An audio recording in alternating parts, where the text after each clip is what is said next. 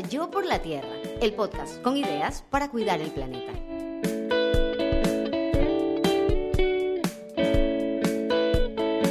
Esta es una producción de Tripea.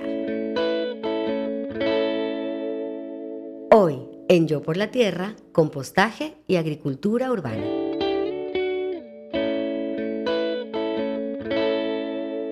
Nos acompaña Boris Cruz. Boris inició su camino como activista ambiental en el año 2010, haciendo visibles los problemas que se tienen en la Amazonía por el tema de las petroleras en el Parque Nacional Yasuní.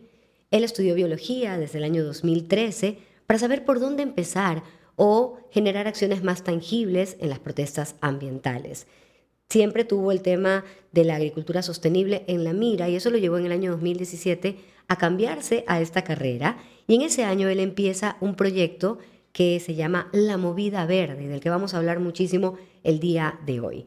Empezaron a brindar charlas al público sobre agricultura urbana y gestión de residuos orgánicos. Y en el año 2021 empiezan el proyecto de recolección de residuos orgánicos, llegando a familias y empresas, gestionando un aproximado de 4 toneladas de residuos orgánicos mensuales. Bienvenido Boris, gracias por estar en Yo por la Tierra y gracias también por dar este servicio que muchísimas veces nos soluciona porque estamos clasificando desechos, estamos buscando cómo reducir, eh, vamos obviamente a la clasificación para el reciclaje, pero a veces el tema de los desechos orgánicos se nos queda ahí pendiente porque pocas personas tienen o el espacio o la disponibilidad o el compromiso con hacer un compostaje completo en casa. Es ahí donde me parece muy interesante el sistema de la movida verde que te invito a que nos lo expliques. Ok, bueno, para empezar, eh, estábamos buscando formas de conectar a las personas con la naturaleza y el tema de agricultura urbana, eh, bueno, era como un eje fundamental que trabajar para poder llegar a esta utopía, como le venían llamando muchas personas, cuando contábamos acerca de lo que queríamos hacer aquí en Guayaquil. Entonces, poco a poco fue tomando fuerza la iniciativa, eh, muchas personas empezaron a hacer su pequeño huerto, a experimentar con esto y una de las partes fundamentales que necesita una huerta es una, eh, un banco, se podría decir, de nutrientes. Y todos estos nutrientes pueden venir de nuestros residuos orgánicos.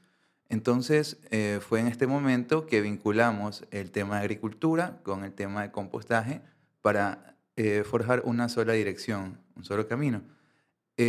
poco a poco fuimos notando las problemáticas eh, que tenían el, tema de los residuos orgánicos. Bueno, primero eh, fomentamos el compostaje en casa, muchas personas empezaron a hacer su propia compostera, otras las adquirieron a través de nosotros y bueno, siempre quedaba un pequeño porcentaje de dudas en las personas si que esto traía plagas o alguna enfermedad eh, o cosas así. Entonces, eh, fue en ese momento en el que dijimos, bueno, eh, tenemos que presentar otra solución para quienes no lo quieren hacer en casa. Y fue así que se dio la iniciativa. Bueno, realmente empezó por un proyecto de tesis que yo tenía antes de la pandemia y lo estaba haciendo con el municipio de Daule. Quería hacer el servicio de recolección de parte del municipio en un sector. Pero como vino la pandemia, se quedaron sin fondos y bueno, no me quería quedar de brazos cruzados y empezamos aquí en Guayaquil en el año 2020 eh, a investigar, a ver cómo se puede hacer, eh, conseguir espacio y logramos materializar el proyecto en el año 2021, empezando con 10 familias apenas. 10 familias de diferentes lugares que poco a poco fueron vinculando a vecinos. Eh, a través de las redes sociales se enteraron otras personas de que estamos eh, brindando este servicio, ya que muchísimas personas en Guayaquil ya tienen el conocimiento, en general, a nivel mundial. Saben que esto es un problema, pero antes que nada, bueno, siendo puntual, a nivel latinoamericano no existe un, una correcta gestión de los residuos. ¿De los residuos orgánicos, o en general? Residuos en general. Y un gran porcentaje, bueno, el 60% de los residuos orgánicos que se generan, eh, bueno, van a parar a la basura, porque de un 100%, 40% es inorgánico y 60% Es es orgánico. orgánico. Entonces, eh, se logra recuperar la fracción orgánica menos de un 10%. De ese, o sea, del 100% de los residuos que generamos en casa o de los desechos que generamos en casa, 60% son orgánicos Orgánicos. y 40% son no orgánicos. De esos 40% no orgánicos, si no me equivoco, casi un 30% es reciclable, ¿no? O sea, de la totalidad hay, Sí. un, hay un alto porcentaje de- y cada vez más hay industria de reciclaje acá. Correcto. Y en teoría solamente deberíamos de tener creo que un 5 o un 10% Un de 10. lo que llamamos basura, ¿no? ¿Verdad? El orgánico, ya vamos a entrar entonces a hablar concretamente de esta idea genial, de este servicio genial. A mí me parece genial el servicio de la movida verde y por eso te felicito. Eh, y ya vamos a hablar un poquito más de eso, pero sí me encanta que eh, lo que estabas diciendo, eh, ser un poco más específicos con los residuos orgánicos. ¿Qué son exactamente los residuos orgánicos para quienes no los tienen bien registrados? Y por qué son el 60%, ¿no? Es, bastante alto. Claro. Lo cual es bueno, por cierto. Sí, es demasiado bueno. O sea, si viéramos este, estas cifras en dinero, estaríamos perdiendo millones de dólares anualmente. Estaríamos perdiendo tierra fértil anualmente porque todas las frutas, verduras, hortalizas, todo lo que llega a nuestra mesa para alimentarnos en algún momento fue tierra. Y estamos moviendo la tierra a las ciudades y luego ese porcentaje que queda de lo que no nos sirve para alimentarnos está siendo tirado a la basura.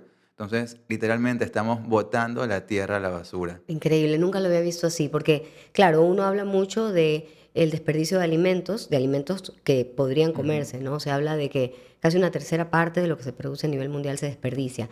Pero tú estás yendo más allá. Tú me estás diciendo, sí, perfecto, pero la cáscara de la papaya, por ejemplo, ya no te la vas a comer, obviamente no te la comes, pero eso igual sigue siendo un recurso de la naturaleza que se traduce en lo que esa fruta sacó de la tierra, un recurso valiosísimo, la tierra como tal, para poder eh, ser tal, ¿no?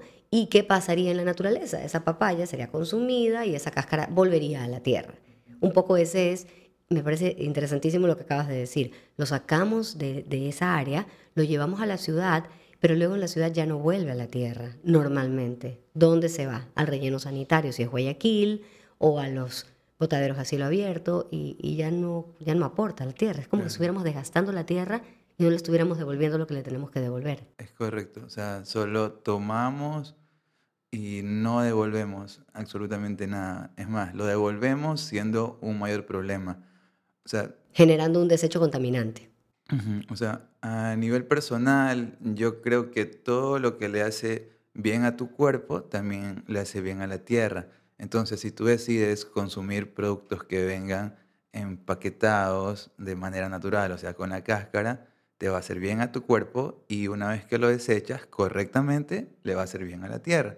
Pero si nosotros decidimos eh, consumir productos que vengan empaquetados, ya premanufacturados, con empaques que pues no son asimilables tanto para los microorganismos que habitan en el suelo, porque son ellos quienes se encargan de transformar eh, si es eh, la cáscara en tierra de nuevo, o si es en este caso plásticos o metales en nuevamente suelo, pero cada eh, tipo de material tiene su tiempo, entonces hay que ser conscientes también en los productos que elegimos antes de llevarlos a nuestra mesa. Eh, te venía mencionando eh, que aproximadamente son un 60% de residuos orgánicos. Eh, pro- promedio tenemos 1.7 kilogramos por persona generados diariamente. Entonces, de ese porcentaje sería como un kilogramo por persona diario. De desecho orgánico. Ajá, ¡Wow! De orgánico. ajá. Y entonces, Eso es en Ecuador. En Guayaquil. sí, hablando de las cifras del INEC. ajá. Ok. Sí. eh, entonces, imagínate que de un kilogramo de residuos orgánicos podemos generar 300 gramos de compost.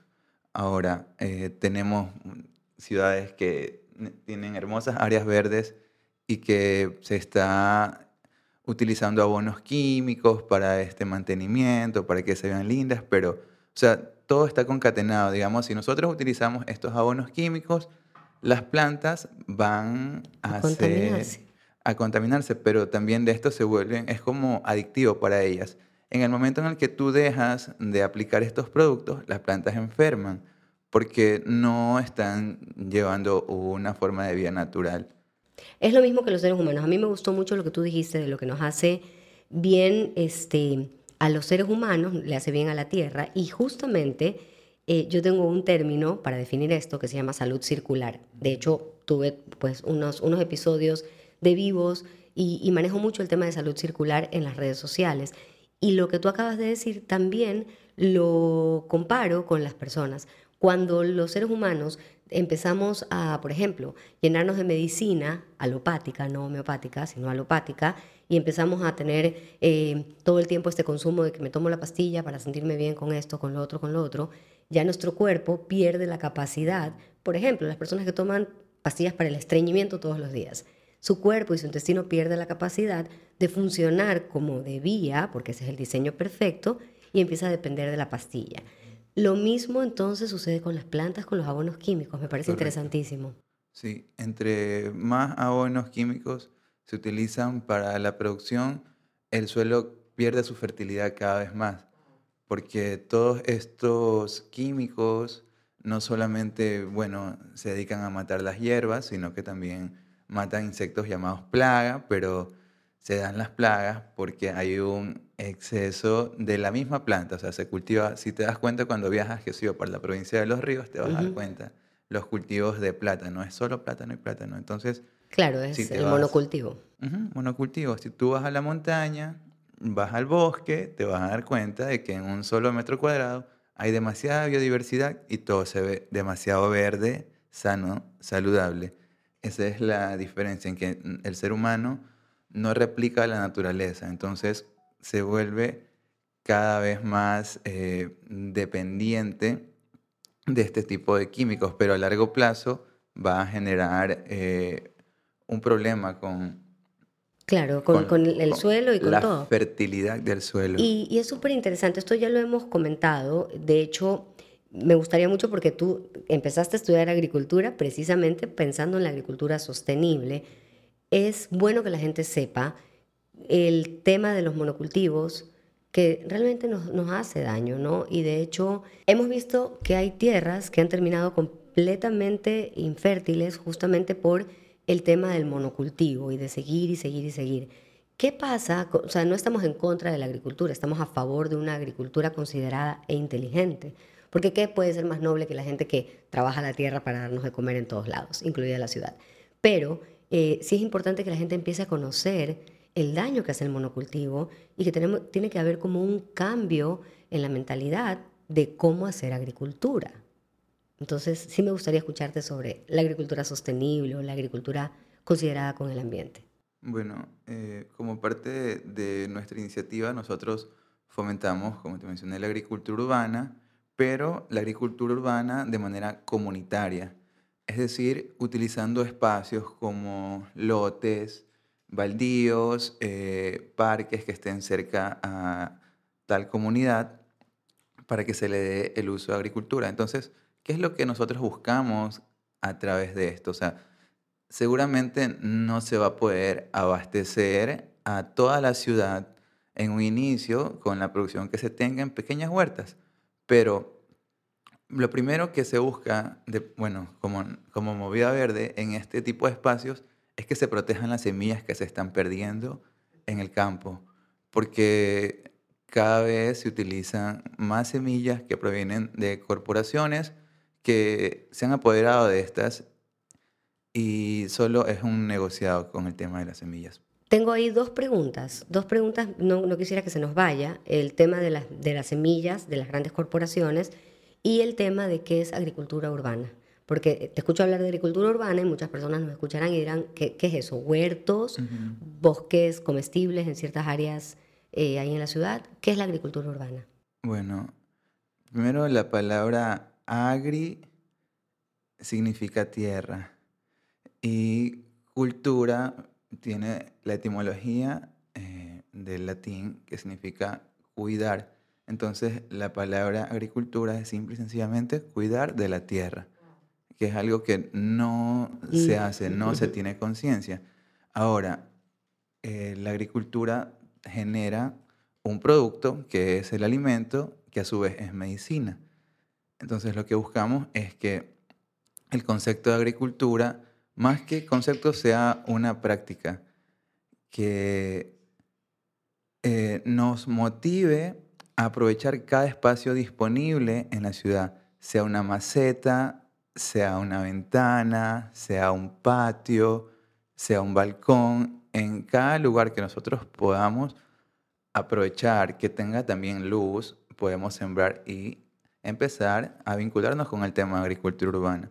No necesariamente necesitamos tener un gran espacio como muchos piensan, porque eh, siempre nos llegan, estas son de las preguntas típicas, ah, pero yo no tengo espacio, Típico.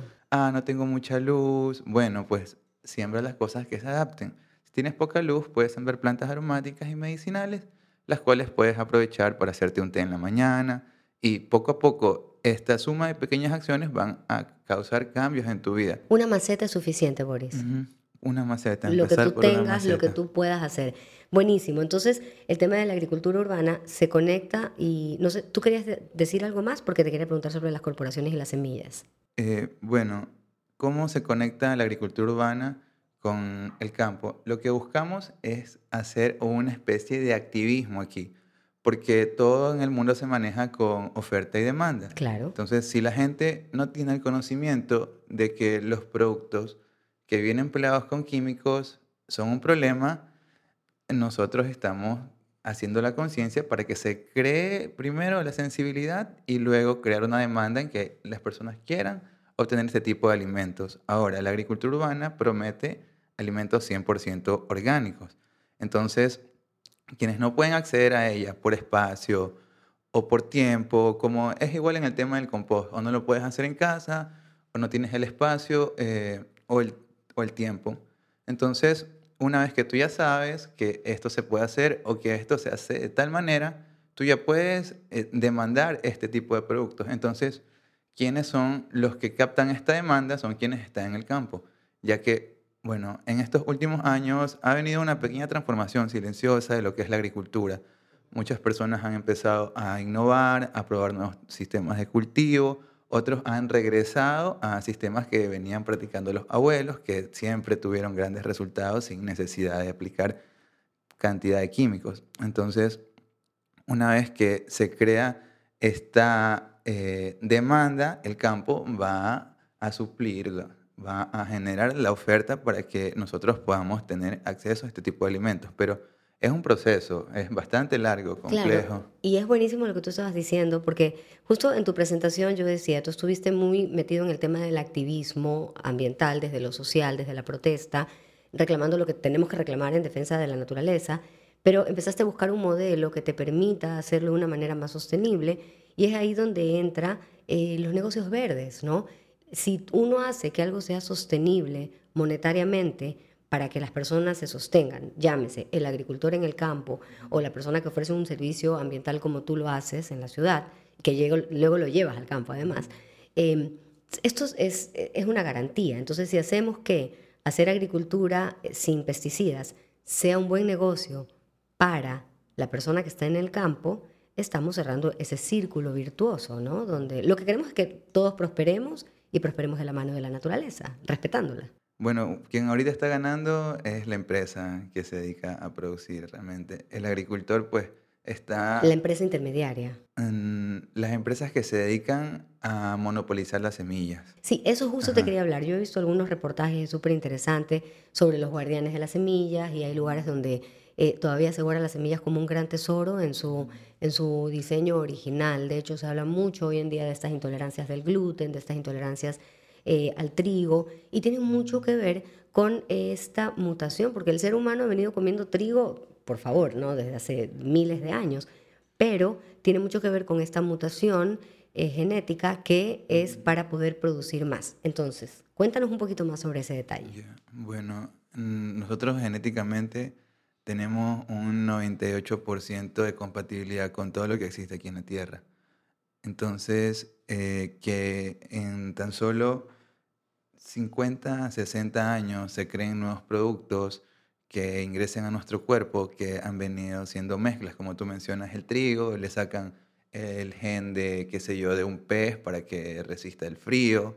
Entonces, quien consume este trigo quizás sea alérgico a este pez o algo. Entonces, o la mezcla del trigo con el pez, o es la lo que... mezcla, o- ajá. Entonces, eso te va con la exposición prolongada a este tipo de alimentos. Bueno, uno puede ser que sea inmediato y te cause una reacción alérgica, como existen muchas noticias. Eh, escuché algo que pasó en México con el maíz, que le habían sacado, eh, no recuerdo la otra planta, pero le habían sacado un gen de otra planta, se le pusieron al maíz y muchísimas personas, bueno, unas murieron y otras sufrieron grandes problemas por el tema de alergias a este tipo de... Y el maíz en México es nada más y nada menos que hasta está el, arro- Popol Vuh, o sea, el arroz de Ecuador. el arroz de Ecuador y es hasta la creación divina, o sea, para, para, el- para la centro, bueno, centro y Norteamérica, esa parte, la creación del hombre, el hombre está creado de maíz, o sea, así de ancestral es el consumo del maíz para la gente de esa parte del planeta. Entonces, en teoría, evolutivamente, jamás a un mexicano le debería de caer ma- Claro. un maíz, ¿no? ¿Verdad? Pero como te menciono, eh, la manipulación a nivel genética y la, bueno, no es que exista un tiempo de estudio específico para que estos productos puedan ser liberados al consumo humano. Ahora lo hacen, bueno, primero lo hacen con los animalitos, que sí, que le ponen esto al- a la soja, porque, mira, a nivel mundial, tanto la soja que se produce como el maíz, un 10% se utiliza para el ser humano, Y el resto es para eh, los animales. animales y para producir biocombustible. Lo cual es muy gracioso porque muchas personas te dicen, y eso ya, no sé si lo he comentado por acá, pero te dicen como, ay, que los vegetarianos, que la soya o la soja, que el tofu, que ni sé qué, porque claro, tiene una fuente altísima de proteína vegetal. Y muchas personas creen que los vegetarianos son los culpables del excesivo consumo de soya, cuando la soya se utiliza sobre todo, y como lo acaba de decir Boris, para alimentar a la vaca que se va a comer la gente que come carne de res. Entonces, es todo lo contrario y es interesante, y aquí solamente una pequeña pausa para decirles que no es eficiente el consumo de carne, y eso es una decisión, lo podemos hacer, ¿no? Pero hay que tratar de equilibrarlo. Porque para, por ejemplo, que un pollo te dé a ti una caloría, el pollo tiene que haber consumido cinco calorías.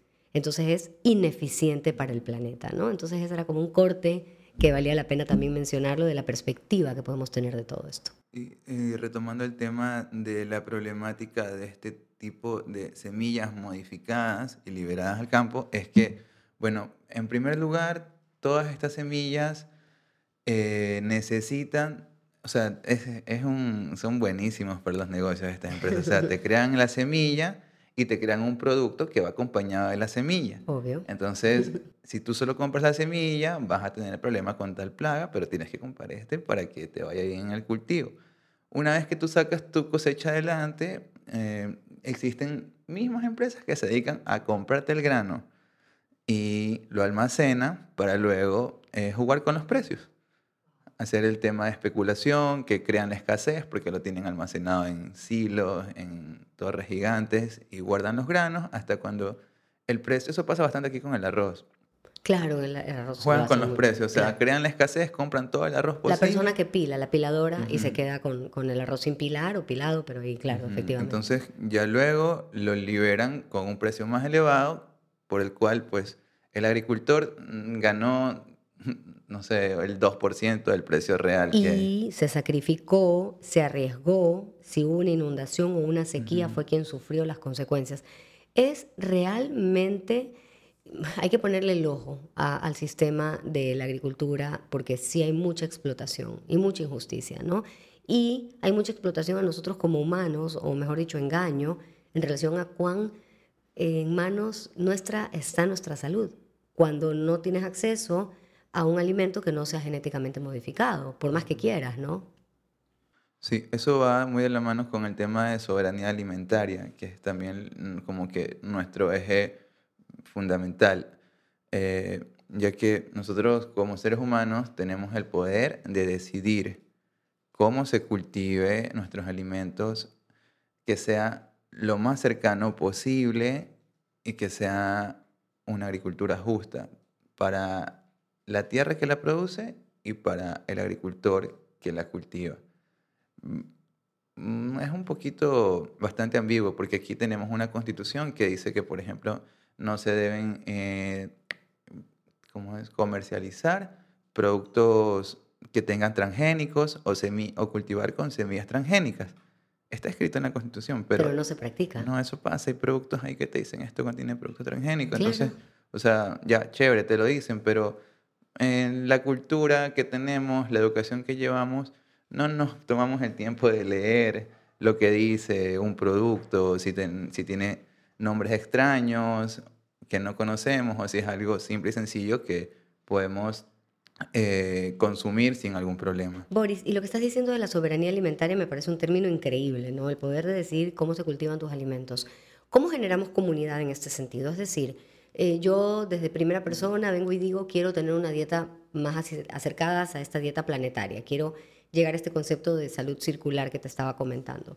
¿Dónde voy? ¿Con quién me uno? ¿Dónde están las personas? Y, se está generando un movimiento que podría cambiar el, el rumbo de todo, porque al final quien lo dicta todo es el consumidor, ¿no? Entonces, ¿qué está pasando ahí? ¿Cómo lo ves? O sea, yo cada vez veo mayor iniciativa, tanto a nivel personal, por una familia que quiere quizás empezar a hacer su propio compost o empezar su propia huerta, a eh, algo más ya comunitario, porque han existido, qué sé yo, eh, urbanizaciones que nos llaman porque quieren empezar un huerto comunitario, porque tienen algunas personas que tienen esta iniciativa. Ustedes también dan ese servicio en la movida verde. hacemos instalación de huertos, composteras, pero la cantidad de personas que tienen el conocimiento es vasta. O sea, lo que falta muchas veces es herramientas, es buen suelo, o en este caso semillas, que es como que lo más difícil para poder tener eh, una huerta de buena calidad. Porque, ¿Y las semillas, por ejemplo, ustedes como la movida verde las tienen, las consiguen? Eh, nosotros tenemos cierta cantidad de semillas, ciertas variedades. Hay otros colegas, como tú mencionaste hace un momento, los guardianes de semillas, que ellos tienen mayor cantidad porque también tienen más trayectoria en el trabajo y, bueno, una mejor logística demasiado buena para poder tener semillas eh, al instante. O sea, ellos tienen muchas fincas, los cuales les proveen. En cambio, nosotros tenemos nuestro pequeño espacio donde producimos semillas y no es a gran escala. Tampoco, por eso no, no tenemos semillas a la venta, por ejemplo. Es un poquito difícil el tema. Pero para la instalación de huertos, cuando ya la planta ya, o, está en plántula o está, no sé, ¿no? Sí, nosotros te enseñamos el proceso desde cero. Cómo mezclar la tierra para hacer un semillero, cómo sembrar la semilla, cómo regarla, cuándo trasplantarla, cómo cuidarla y pues posteriormente cómo es la cosecha. Al final esto es cuestión de información y conocimiento, de a eso se reduce. Y quisiera que en este momento llevemos nuestra conversación hacia el servicio de la movida verde de compostaje. Yo voy a contarlo desde el punto de vista del usuario, siendo yo la usuaria. Desde hace algunos años en mi casa yo empecé lo básico, a clasificar eh, orgánicos de inorgánicos, con esta idea de que los recicladores de base por lo menos pudieran eh, rescatar material limpio, ¿no? porque una vez que el orgánico se mezcla con el reciclable y si lo contamina de grasa o de cualquier otra cosa, entonces ya deja de, de poderse reciclar ese material. Entonces, en mi casa empezamos con eso, orgánicos, no orgánicos. Luego pasamos al siguiente paso, que fue ya clasificar. Entonces, en mi casa se entró a clasificar eh, orgánicos y desechos no reciclables, los dejaba ahí juntos, con, ahí se separaba, cartón, vidrio, plásticos, eh, latas. Ok, perfecto. Y luego, gracias a ustedes, pasamos al siguiente paso, y eso me encantaría comentarlo. Yo tenía muchos años queriendo compostar, pero sabía que el tema del compostaje requiere de todas formas de una atención. Muchas personas dicen, si tú lo haces perfecto, no importa que sean interiores, no importa que sea un departamento, no necesitas un patio, pero sí requiere como esta atención, ¿no? De Además, a veces tú generas mucho desecho orgánico y no te alcanza el envase que tienes en la casa. Entonces, y el tema de los lexiviados, ir sacando, controlar el tema de, la parte, este, esta parte líquida y todo. Entonces yo tenía muchas ganas de hacerlo, pero no me lanzaba hasta que me entero que existe la movida verde y dije, ok, perfecto. Y la movida verde yo lo voy a decir desde el punto de vista del usuario y me lo va a decir como proveedor Boris, pero lo que nosotros hacemos en mi casa es que nos dejan un tacho con acerrín una vez a la semana Luego pasan todas las semanas a recolectar los desechos orgánicos que hemos ido acumulando, se llena el tacho, ellos me dejan un tacho nuevo y luego pues se llevan el tacho con los eh, desechos orgánicos que sí tienen que estar con ciertas características, tienen que estar secos por el acerrín y demás, y ellos lo terminan de compostar. O sea, la movida verde termina de hacer ese trabajo que tanto hemos querido hacer. Entonces, para mí es un negocio perfecto, un negocio 10 sobre 10 porque lo que nosotros recibimos como usuarios y lo que ustedes terminan de hacer con este suelo que están rescatando y que no se está yendo a la basura, sino que lo devuelven a la tierra, es increíble. Te quería igual dejar, eh, yo lo hablé como usuaria, quiero igual dejar en tus manos que me cuentes un poquito más como proveedor de este servicio tan genial. Bueno, a mí en primer lugar me fascina todas las personas que están dentro del servicio. Conozco a un 95% porque soy yo quien da las capacitaciones por lo general cuando se entregan los materiales y ver, notar que más allá de que ellos están optando por nuestro servicio, es el amor que tienen por la tierra. O sea, es como, ahí tenemos un grupo con 70 y algo familias, sí, pero es un chat súper activista, súper, o sea, se mandan eh, iniciativas que, que hay, se ha creado una pequeña comunidad, se comparten plantas a veces. Entonces, más allá de, brindar un servicio, hemos creado una comunidad que está rescatando los residuos orgánicos. Ahora, para empezar el servicio, pues bueno, eh, tenemos los canales como las redes sociales por los cuales la gente nos escribe, eh, también el, lo mejor que nos ha sucedido más allá de las redes sociales es, ha sido de boca en boca. o sea, Eso es lo mejor. Es lo mejor porque es publicidad que habla del buen trabajo que estamos haciendo. A mí me pasó eso, me, me lo recomendaron mi hermana y mi cuñada. Yo, y cuando me meto a verlos, ellas me dicen, es lo máximo este servicio. Uy, ¿cómo está la movida verde? Me meto a verlos en Instagram. Uy, ya lo seguía.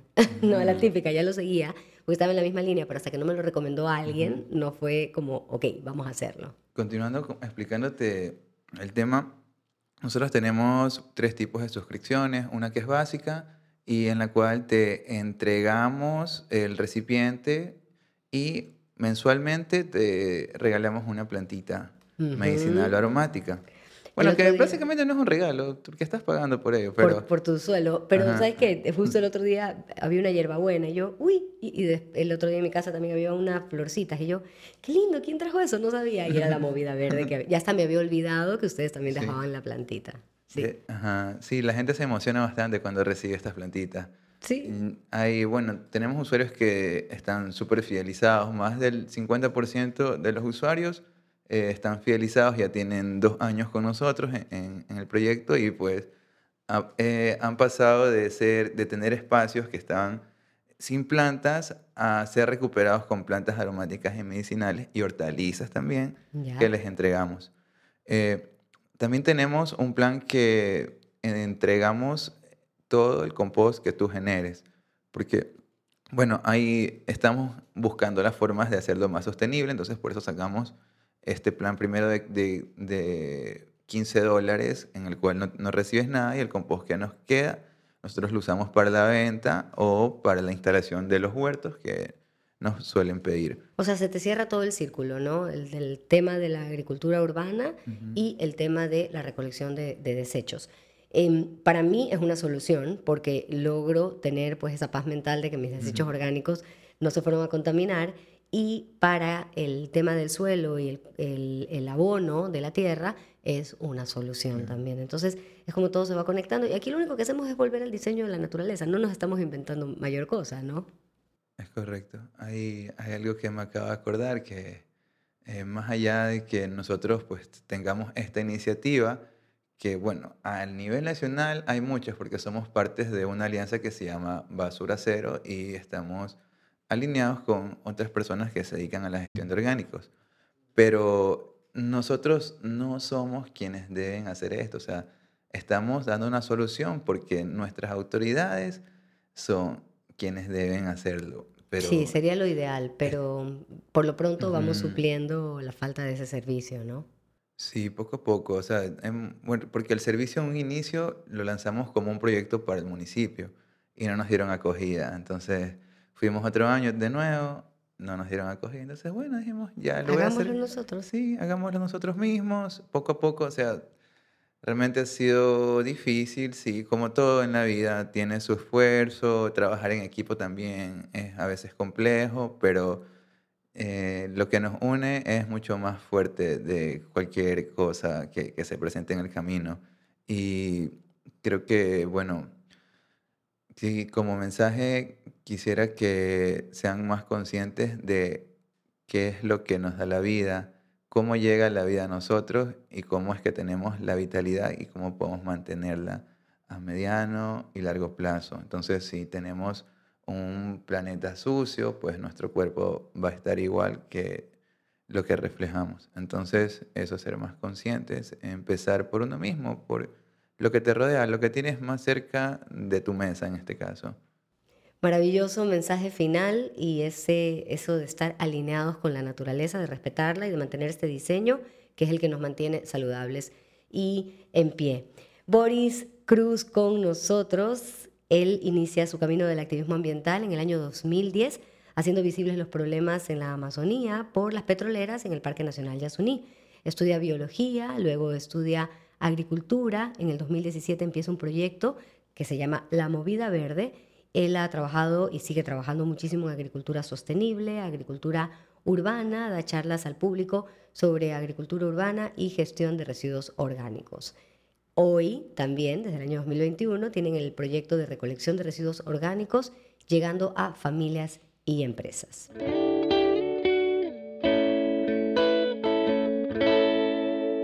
Y de esta conversación con Boris nos podemos llevar que cuando desechamos orgánicos, estamos desechando tierra, un recurso valiosísimo.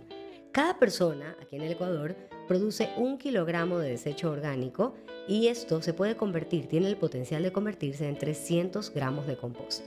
Esto es una opción muchísimo mejor a los abonos químicos por distintos motivos. Entre otros, más químicos, el suelo pierde su fertilidad. Promover la agricultura urbana comunitaria es parte también de lo que hacen ellos y hay que aprovechar cualquier espacio disponible para tener, aunque sea una planta en una maceta. Eso ya es hacer agricultura urbana. Hoy en día también, si pensamos en agricultura urbana, estamos pensando en alimentos 100% orgánicos que vamos a cosechar en nuestra maceta, en nuestro balcón o en nuestro patio. Proteger las semillas debe ser también una misión. La agricultura significa cuidar de la tierra y eso es lo que hacemos desde donde sea que estemos. También nos habló Boris de la soberanía alimentaria, el poder de decidir cómo se cultivan tus alimentos. La movida verde da este servicio de recolección de orgánicos para terminar de compostarlos con estos tachos semanales que se intercambian y así las personas tienen la posibilidad de poder gestionar sus residuos orgánicos. Y la movida verde también pertenece a la Alianza Basura Cero. Los invitamos a buscarlos.